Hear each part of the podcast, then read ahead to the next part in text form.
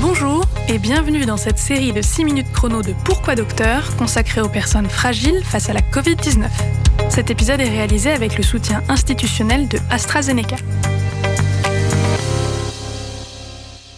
Certaines personnes sont immunodéprimées, ce qui signifie qu'il est particulièrement difficile pour elles de se défendre contre un virus, et l'épisode d'aujourd'hui est consacré à la manière dont ces personnes ont géré la pandémie. Pour en parler avec nous, Olivier Tona, bonjour. Bonjour.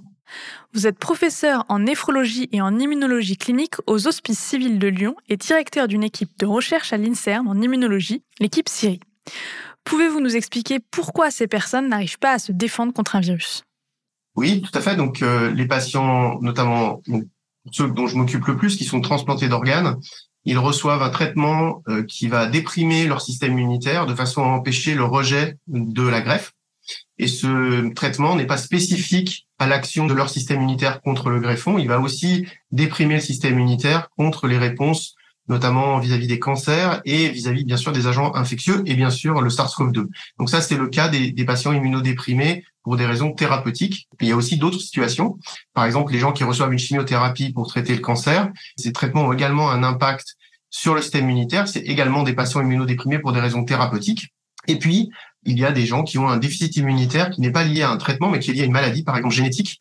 Et eux aussi ont un système immunitaire qui est moins performant. Donc évidemment, comme vous avez besoin de votre système immunitaire pour vous protéger contre le virus, s'il est défaillant pour des raisons génétiques ou parce qu'on vous a donné un traitement dans l'objectif de le rendre moins performant, ben vous êtes plus exposé à des formes plus sévères de maladies infectieuses en général et dans le cas du SARS-CoV-2 en particulier. Et alors, comment les personnes immunodéprimées ont été impactées par la Covid-19 alors, ils ont été très impactés puisque, comme je viens de vous le dire, les premières études épidémiologiques, notamment celles qui avaient été menées euh, par les Anglais, s'appelle Open Safely, avaient clairement montré qu'un déficit immunitaire est un facteur de risque majeur de mourir d'un Covid grave quand on rencontrait le SARS-CoV-2. Mais c'est clairement des patients qui sont très à risque de faire des Covid graves. Quand vous êtes transplanté d'organes et que vous vous infectez, vous avez 30% de chances de faire un Covid grave qui va conduire à un décès. Donc c'est énorme.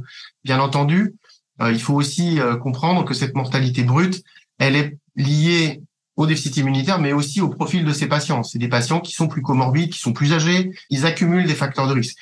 Et ces personnes immunodéprimées, est-ce qu'elles ont plus de risques de développer un Covid long ou un Covid grave?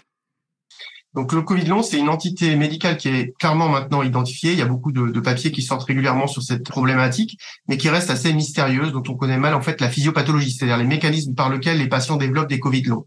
À quoi est dû ce Covid long On ne sait pas très bien. On sait qu'on a plus de chances de faire ce genre de manifestation quand on a fait une forme de Covid grave. Donc on pourrait penser, par exemple, que les patients immunodéprimés, dont on a vu tout à l'heure qu'ils faisaient plus souvent des, Covid graves, auraient plus de Covid long. Donc les études épidémiologiques pour l'instant ne retrouvent pas cette association, donc c'est un peu bizarre, un peu particulier. On ne sait pas très bien l'expliquer. Alors après, pour revenir à votre question, essayer de spéculer. Donc il y a des manifestations dans certains organes, par exemple le tube digestif, qui pourraient être liées à la persistance du virus. Il y a d'autres manifestations qui sont plus liées au virus, qui sont liées à la réponse du système immunitaire qui s'emballe. Et donc, euh, il est possible que le fait d'avoir un traitement immunosuppresseur, que certains traitements immunosuppresseurs, par exemple, pourraient réduire le, risque de développer ce, type de ce type de Covid long. Et donc, comme les différents symptômes du Covid long pourraient même avoir différentes causes, je pense que pour l'instant, on n'a vraiment pas d'idée très claire euh, sur tout ça. Mais du coup, dans quelle mesure est-ce que ces personnes peuvent être protégées par un vaccin? Le problème, c'est que, évidemment, quand vous êtes immunosupprimé, vous répondez moins bien au virus, mais vous répondez également moins bien au vaccin. Dans la population générale, vous savez que après deux doses, on a une protection vis-à-vis euh, du Covid qui est, extrêmement, euh, extrêmement bonne. Chez les transplantés, on a une proportion importante de patients qui est insuffisamment protégée et une proportion de patients qui est carrément non répondeuse du tout au vaccin. Il y a eu d'autres stratégies pour essayer de savoir comment est-ce qu'on pouvait mieux protéger les patients qui répondaient de façon insuffisante parce qu'ils étaient immunodéprimés certains patients qui recevaient des traitements immunosuppresseurs, ça consistait à baisser ces traitements. Certains ont proposé de doubler les doses de vaccins. Et puis, nous, on avait proposé de rajouter des doses. Et à ma connaissance, il y a un papier récent qui est sorti, qui était une étude randomisée, qui, à mon avis, la meilleure étude qui a été faite sur le sujet, qui montre qu'il y a une seule euh, stratégie qui a vraiment un intérêt, c'est de rajouter des doses, comme on l'avait fait un peu de façon empirique au départ.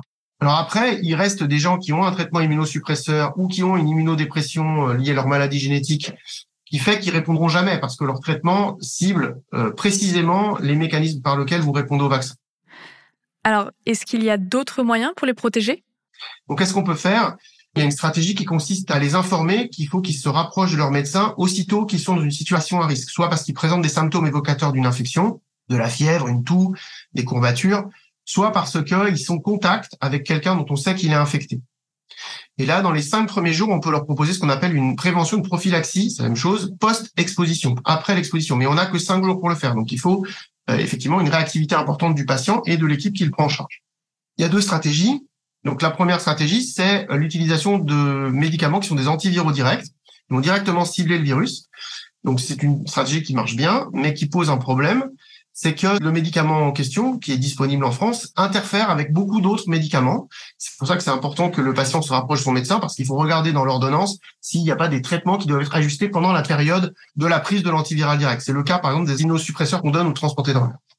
Et puis l'autre stratégie, elle repose sur des anticorps monoclonaux. On a vu tout à l'heure que les anticorps produits après la vaccination qui neutralisent le virus protègent contre l'infection, notamment chez les transplantés.